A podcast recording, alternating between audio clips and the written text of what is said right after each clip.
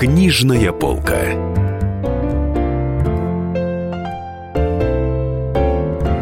Дорогие друзья, Денис Корсаков, Дарья Завгородняя, а в гостях у нас Алексей Сальников, который выпустил потрясающий, интересный, занятный и очень талантливый роман «Петровы в гриппе и вокруг него». Пару лет назад роман прогремел, вошел в короткий список премий «Большая книга», еще какие-то премии получал. В общем, все с удовольствием его прочли. Ну, действительно, а... была такая большая сенсация литературная. А сейчас у Алексея выходит новый роман, который называется «Опосредованно». Только что буквально на днях он вышел из печати. Ну и давайте поговорим про этот роман. Здравствуйте, Здравствуйте, Здравствуйте, здравствуйте да. А, в этом романе а, речь идет о наркотике, которым являются стихотворения.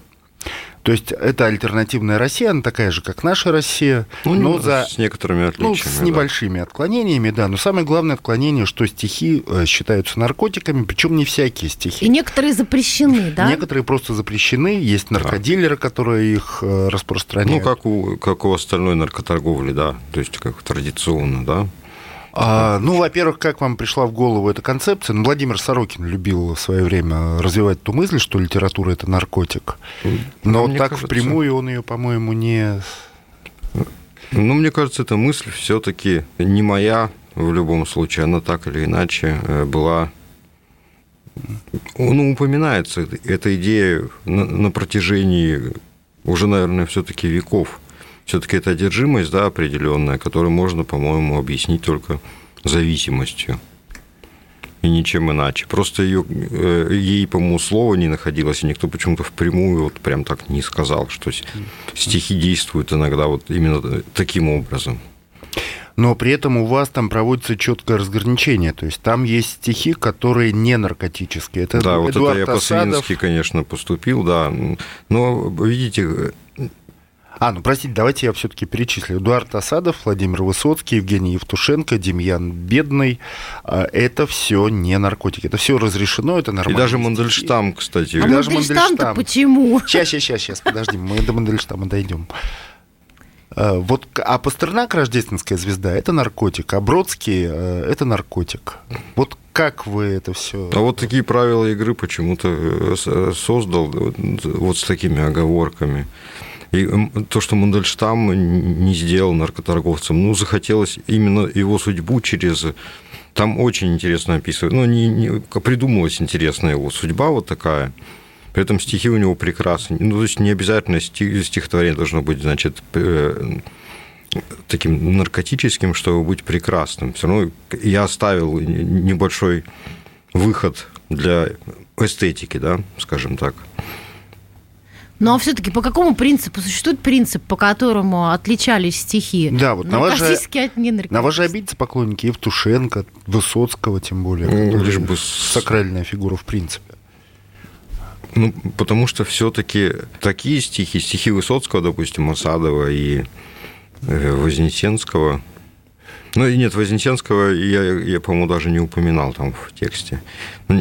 Они час, по час несут функцию э, понятного, да, такого э, психологического эффекта. Там, допустим, вызвать грусть, улыбку, некое патриотическое чувство или э, слезы. Э, а все же некоторые стихотворения, они не объяс... порождают некое необъяснимое чувство, которое не похоже ни на одну из этих эмоций. Вот. Другое дело, что э, эти эмоции вызываются у разных людей разными стихами. Ну вот поскольку я вот эту поляну накрыл, да, я, я ее решил вот таким образом обставить. Угу.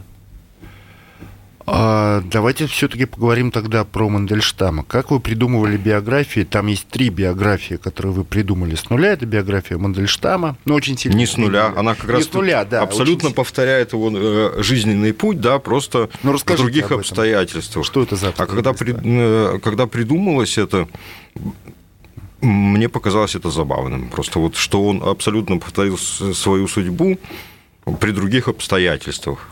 И даже и Пастернак, например, повторил собственную судьбу, да, при, при других обстоятельствах. Ну, давайте расскажем про эти обстоятельства людям, которые не читали еще книжку. Мандельштам у меня представлен таким человеком, который пытался торговать своими стихотворениями как наркотиками, э, и его за это несколько раз били, потому что они такого эффекта не вызывали, да, наркотического. А в итоге его все-таки посадили э, за наркоторговлю, и он умер в лагере. Э, то есть, ну, с некими оговорками повторяет свою судьбу. Э, Пастернака лишают Нобель, Нобелевской премии, когда обнаруживают, что у него стихи доктора Живаго наркотические. Вот. И Цветаеву я оставил в живых с удовольствием, потому что как-то всегда за нее было обидно, и переселил в Штаты. Ну вот. Благопо... Она прожила замечательно благополучную жизнь со своими детьми и эмигрировала от, от войны, да, получается, от Второй мировой. Бродский. А, Бродского вообще Да, такого. Ну, он, он, мне кажется, он бы с удовольствием прожил такую судьбу, если в, в той реальности. И, и именно такая она бы у него и была. Вот. Ну, а давайте еще расскажем про эту судьбу Бродского, потому что у него там прямо все. Но он же все равно был такой авантюрист. Такой тихий, бумажный авантюрист, скажем так. А, ну, почему бы ему не быть?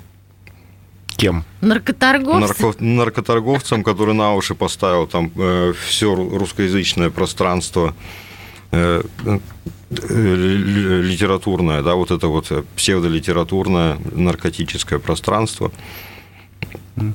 И, собственно, как он сделал и в нашей реальности. Там у него же судьба сводится к тому, что он уезжает в Америку, потом, потом Рейган... В... Да, Потом Рейган объявляет, что не нужно нам этой красной заразы да, наркотической, да, да. и пытается в Канаду, выдать, да. выдать его обратно Советскому Союзу. Да, и то он там в перестрелке погибает. Ну, кстати, у Бродского было отношение к стихам, как к чему-то подобному наркотикам, да, да, так он... Э, наркотикам, потому что, помните, это стихи лучше, чем секс. У них такая была задумка такой серии поэтической. Нет, опять же, вот его строки, э, что готический стиль победит как школа, как возможность торчать, избежав укола. Это вот у меня тоже вот этим вот как бы это и подтолкнуло все-таки отчасти. Ну, было множество толчков к этому тексту, и один из них это именно вот строки Бродского, вот эти две. А что на вас самого оказывает вот такие наркотические, такой наркотический эффект в поэзии, что, может быть, не вошло даже в книжку опосредованно? А, ну, ну, часто у меня целая лента забита поэтами, да, получается. Я каждый день по, по, по 10 штук новых стихов читаю, и что-то вот поражает, да, до сих пор. А, говорят, что вы, вернее, не говорят, а вы сами сказали в одном из интервью, что в, в соцсетях вы не под своим именем.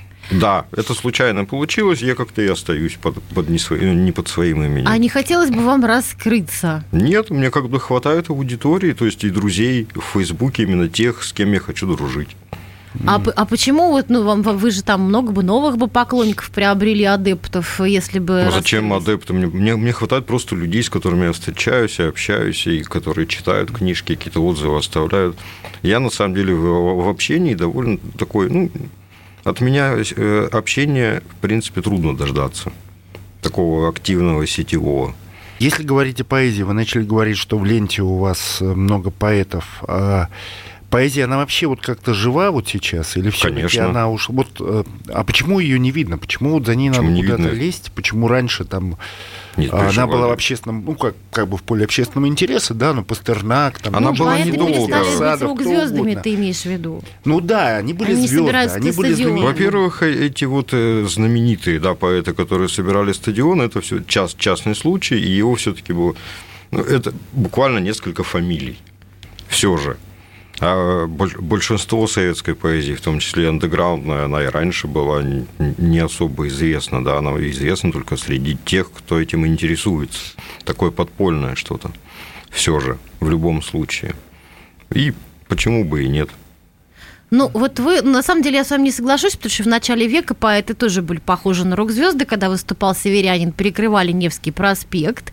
Когда выступал Бальмонт, приехавший из изгнания, это же всегда очень любят, тоже там что-то перекрывали, не пускали даже с билетами посетителей. То есть было что-то такое подобное вот ну, и в начале века, поклонению. Да, да, да, ну, были. разумеется, Бальмонт, который Но это было какими-то волнами. Это все, да. Можем ли мы сейчас пережить такую волну? Я, вот, ну, почему бы нет, возможно феерического Есть несколько, как, все же, имен, да, которые довольно популярны и действительно собирают э, аудиторию ну, назовите. огромную. Ну, вот та же Полоскова же, она была, по крайней мере, несколько лет назад очень популярна. Ну, Полоскова, Сейчас... да, Полоскова звезда. Но еще там Дмитрий Быков, который, ну, может быть... На злобу дня. На злобу дня, скорее, он известен. А выступает. кто еще? Вот какие имена вы назовете, чтобы вот человек послушал и ринулся в интернет читать. Эти Ой, да, я с удовольствием могу поперечислять все-таки людей. Есть э, ну, все-таки для, для восприятия, восприятия некоторых поэтов все же нужно иметь некий бэкграунд, да, литературный, то есть некий читательский Сумму опыт. прочитанных же. книг. Да, да, да, да. То есть, чтобы стихотворение не казалось вот абстрактной картиной под взглядом такого неискушенного зрителя, да, что это просто какая-то мазня, как, как обычно говорят. Вот, например, вот Геннадий Коневский, например, Андрея Черкасова можете там почитать с удовольствием. Массу просто людей. Это из москвичей. Та же Катя Копович, тот же Александр Петрушкин, которому все-таки надо быть готовым. Тот же Руслан Камадей, те же вот всякие уральские вот замечательные поэты Андрей Санников, Юрий Казарин, опять же, э, живущий где-то в Англии Олег Дозмаров. Продолжение через несколько минут. Книжная полка. Здравствуй, друг. С чем ты к нам пришел? Здравствуйте. Меня зовут Кирилл, и я автоэксперт. Ребята, давайте поддержим Кирилла. Я знаю о машинах все. Я хочу говорить о них, хочу отвечать на вопросы, все время хочу обсуждать автомобильные темы. Как ты борешься со своей зависимостью, Кирилл? А я и не борюсь. Я говорю о машинах каждый день на радио «Комсомольская правда». «Дави на газ» с Кириллом Бревдо. По будням с 8 утра, а также по пятницам с 8 вечера по московскому времени на радио «Комсомольская правда».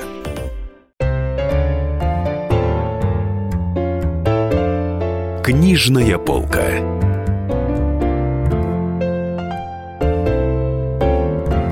Дорогие друзья, Денис Корсаков, Дарья Завгородняя, а в гостях у нас Алексей Сальников, который выпустил потрясающий, интересный, занятный и очень талантливый роман «Петровы в гриппе и вокруг него». А как вы пришли к поэзии? Почему вы стали писать? Я, я прошу прощения, да, вот героиня вашей книги опосредованно, Лена, она же на самом деле абсолютно не поэт, то есть она, она увлекается там в школе математикой, там алгеброй да, и так да, далее.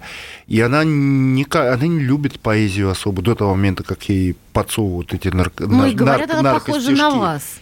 Да, и вдруг она начинает писать стихи сама, совершенно неожиданно для себя, она становится производителем Нет, ну она не неожиданно, я так понимаю, сначала добивается, добивается этого, потом у нее не получается, она бросает, а потом внезапно к ней приходит стихотворение, которое, ну, ее собственное, да, а не попытка подражания. Ну, вот как у вас? Да, ну, как-то вот Сначала я читал просто стихи какие-то там, которые из книг, которые дома да, валяются обычно на книжных полках. У меня почему-то Заболоцкий оказался дома каким-то чудом. Ну и писал всякую такие, знаете, знаете, эти юношеские стихи с ярым уклоном в фэнтези, да, такое что-то там про мечи, про драконов и все остальное. Ну и как-то появлялись почему-то такие нейтральные тексты. А потом я попал вот в, в тусовку Туренко все-таки, потому что, как ни крути, а именно некая компания, общность людей поэту нужна. И, да, и, возможно, даже и прозаику нужна.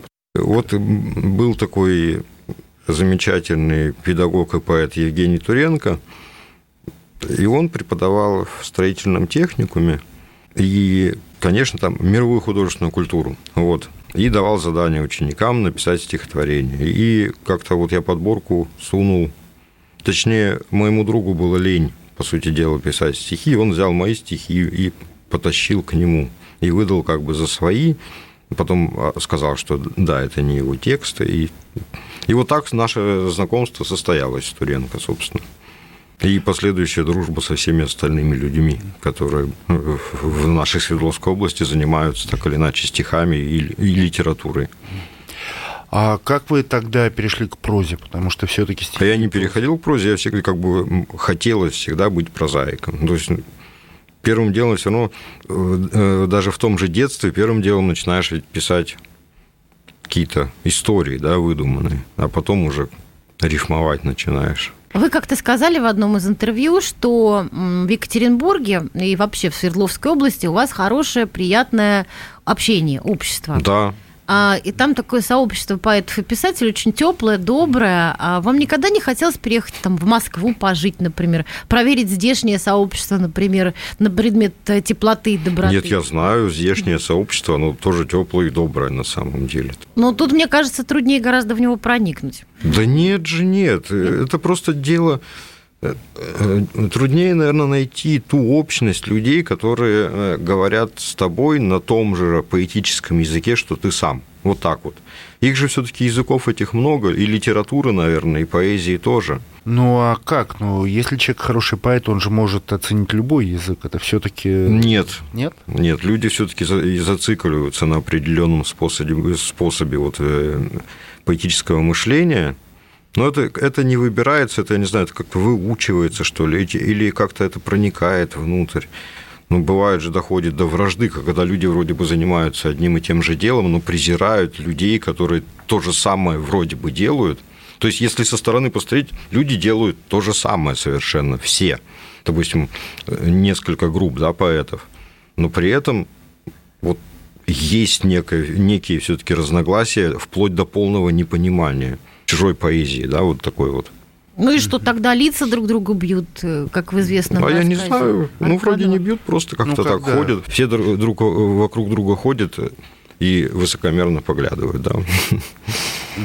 А вот смотрите, вы в романе опосредованно делите а, приход наркотических а, на несколько этих на несколько видов. Это скалам восходящий и нисходящий, в зависимости от возникшего восторга, похожего на взлет или пикирование Будда, превращающий голову спокойного наблюдателя за окружающим ривер, делающий так, что мир втекает в тебя как воздух, и Таума троп, необъяснимый, прекрасно совмещающий речь и ее изнанку в одну притягательную картину. Как вам пришла в голову эта концепция? А я не знаю, она просто пришла в голову и все, скажем так. Я просто э, не по собственному опыту, ну просто по слухам знаю, что да, существует несколько видов приходов, допустим, от травы, да.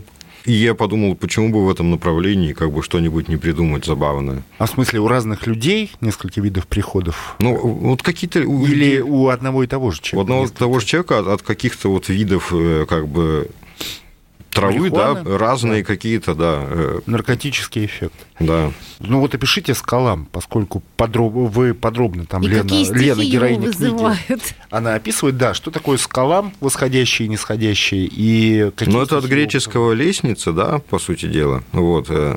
И, конечно, э, каким-то удивительным образом действительно как-то проникаешься иногда от, от, от текста неким чувством, грубо говоря, оптимизма, да, и, грубо, э, грубо говоря, чувством э, того, что все зря. И вот так это можно описать.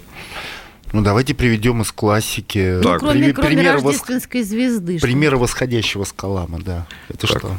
Мне почему-то кажется, что это, допустим, э, вот, допустим, Заболоцкого тот же текст. Это было давно, исхудавший от голода, злой, шел по кладбищу ну, и уже выходил за ворота. Вот это все-таки, по-моему, восходящий скалам. А его, его же текст про актрису, да, про, про старую актрису, которую сейчас я даже процитировать не могу. Это и про девочку, про огонь, это же, по-моему, что-то нисходящее. Про огонь, мерцающий в сосуде, да, про да, некрасивую да, девочку. Да. Считается же, что люди, которые употребляют наркотики, они употребляют их скорее, чтобы вот восходящее что-то ощутить, восходящее угу. скалам, а нисходящее-то он зачем нужен тогда? Если а, а так, легче, э, так легче э, ожидать смерти, да? Нисходящий это что? Это поэма 12 блока или что? Это кто?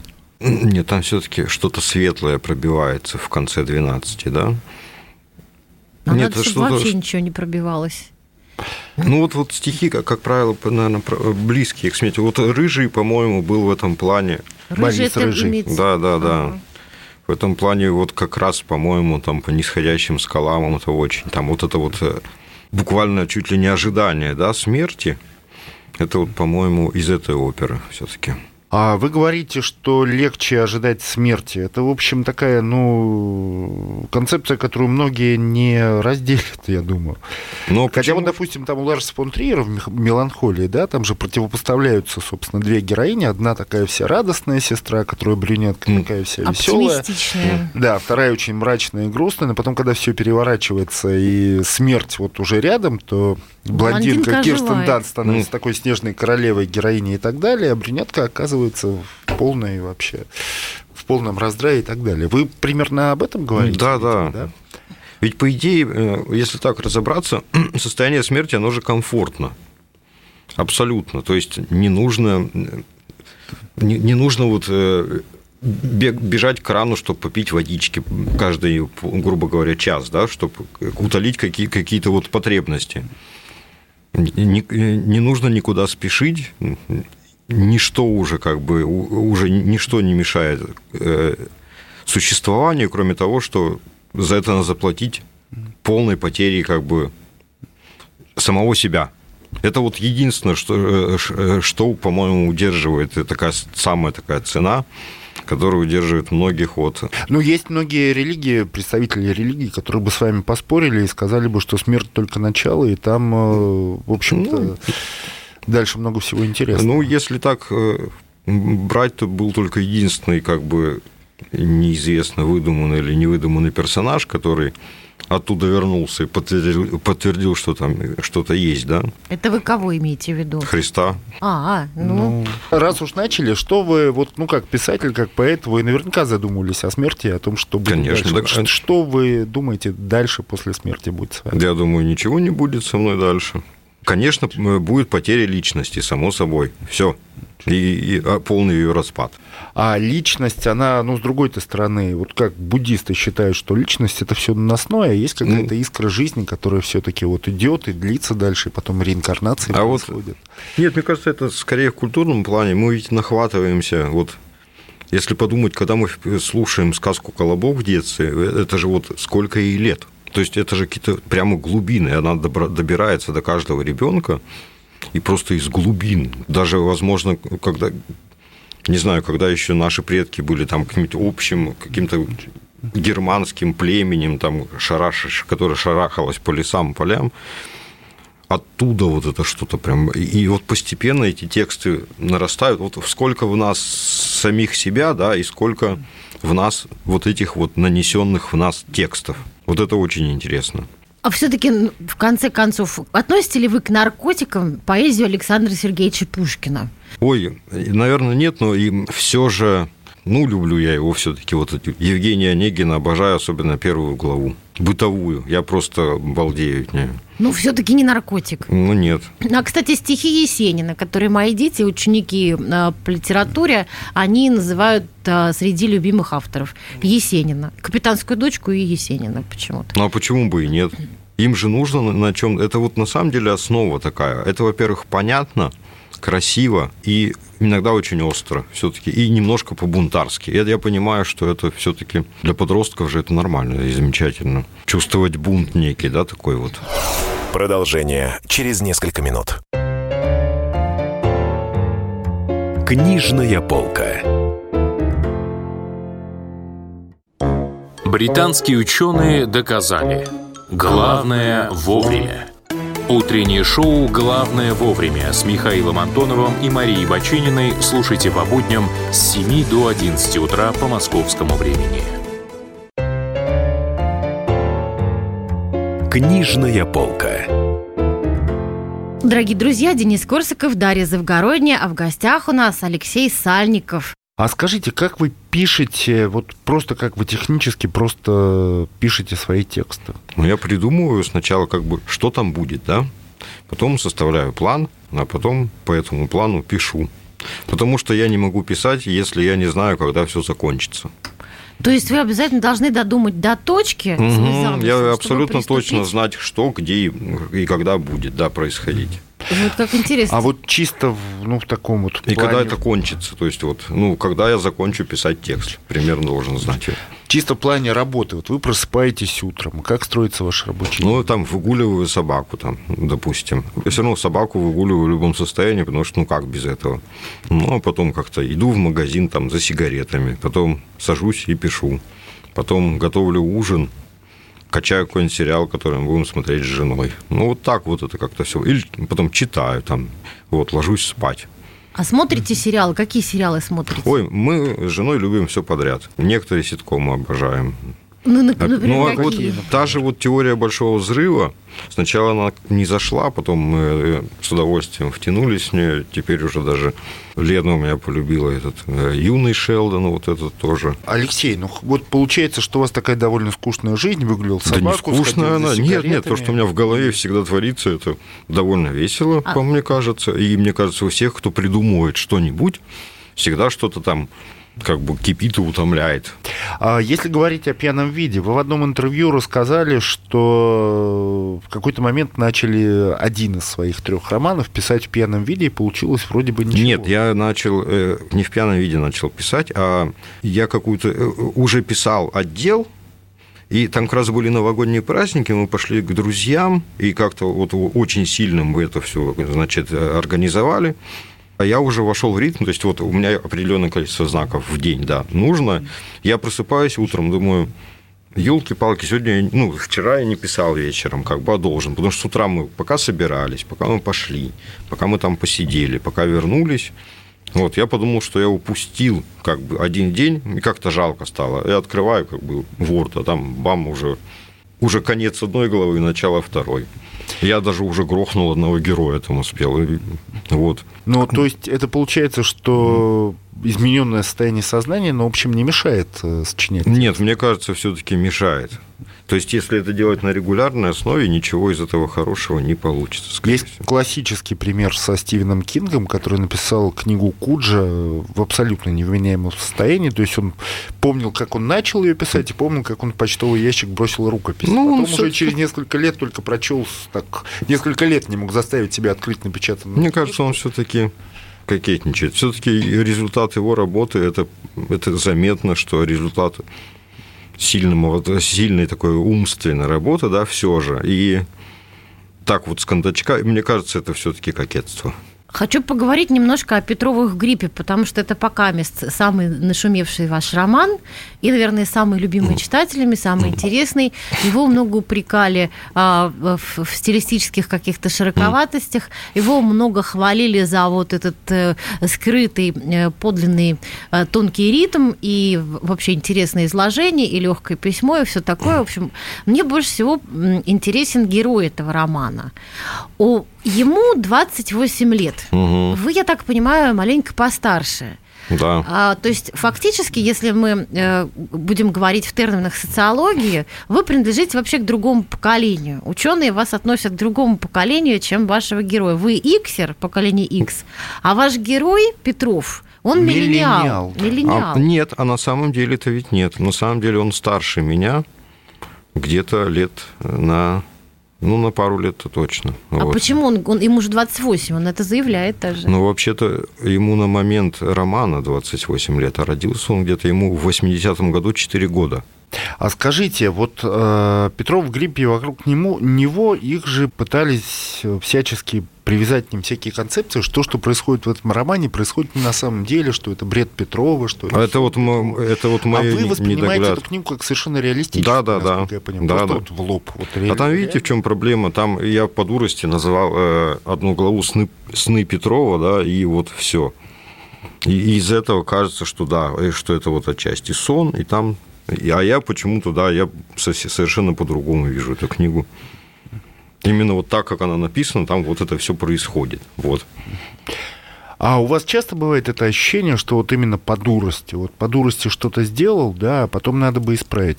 Говорят про вас, Галина Юзефович про вас, по-моему, говорила, что Сальников, он сначала публикует какие-то тексты, а потом их Ну, очень сильно перерабатывает. Ну, не сильно, но перерабатываю, да, бывает. А тут, видите, еще бывает, как накладывается немножко обязательства перед журналом «Волга», которым я пообещаю, да, текст, а потом у меня какие-нибудь эти начинаются там к дедлайну, да, грубо говоря, не успеваю, и как-то нехорошо получается. Но вообще, после публикации дела прошло некоторое время, я среди ночи проснулся и подумал, господи, надо бы ж по-другому концовку сделать, потому что это какая-то дебильная концовка. И, к счастью, издательство «Лайфбук» дало мне возможность все-таки переделать ее. Скажите, а вот работа писателя, да, она позволяет стать состоятельным человеком? Вы как-то говорили, что ваша жена, она работает массажисткой, Да. и она зарабатывает сильно больше, чем вы.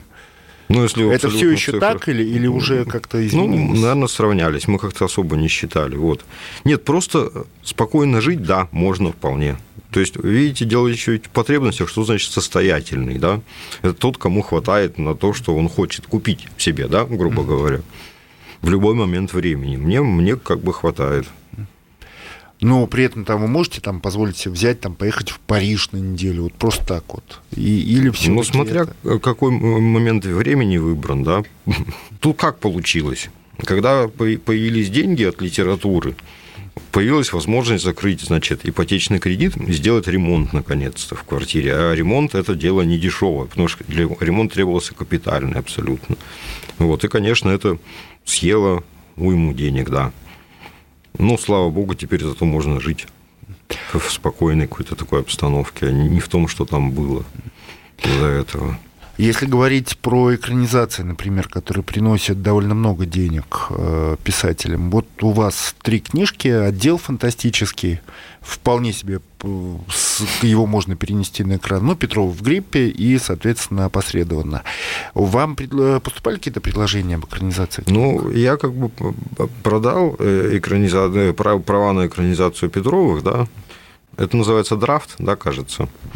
Просто на определенное количество времени захотят экранизировать, захотят, Это называется захотят. опцион.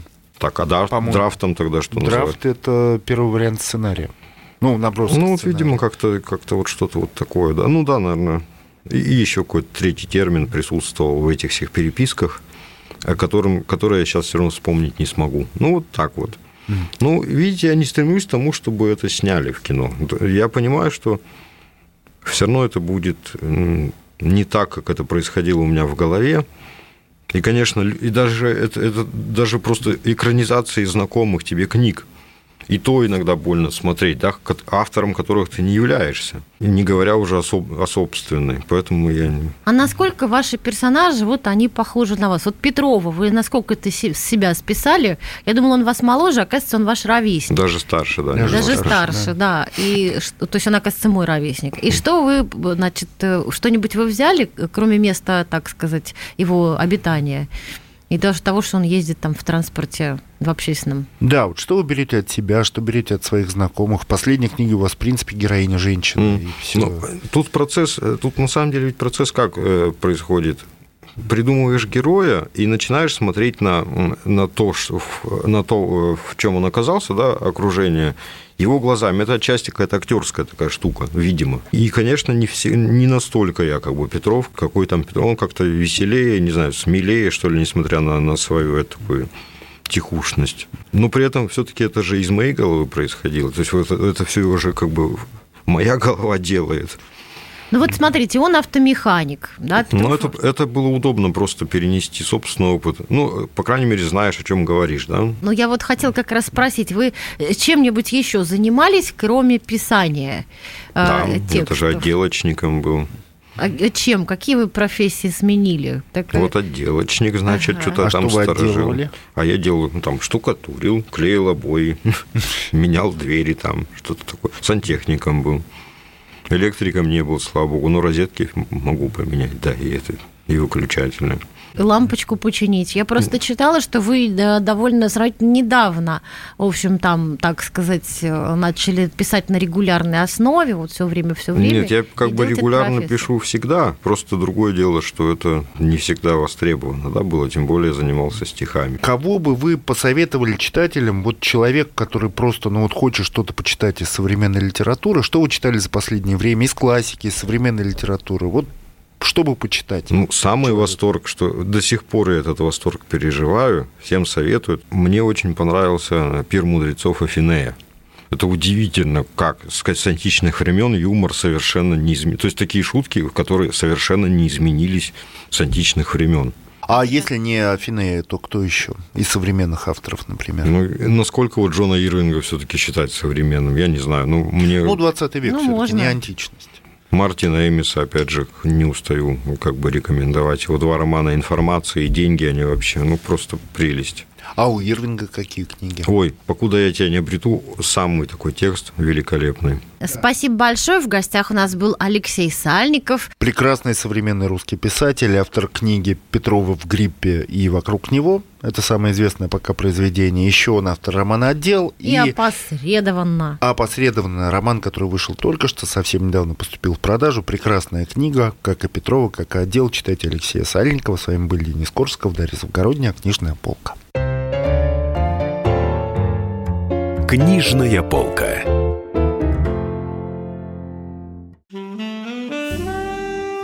Бутылка «Шато Марго» 1787 года. 225 тысяч долларов. «Феррари 250» Теста Росса. 1957 год. 12 миллионов долларов. Картина Ван Гога «Портрет доктора Гаше» 1890 год. 80 миллионов долларов. Есть вещи, которые со временем становятся ценнее. Но информацию лучше получать оперативно. Слушайте темы дня по будням на радио «Комсомольская правда».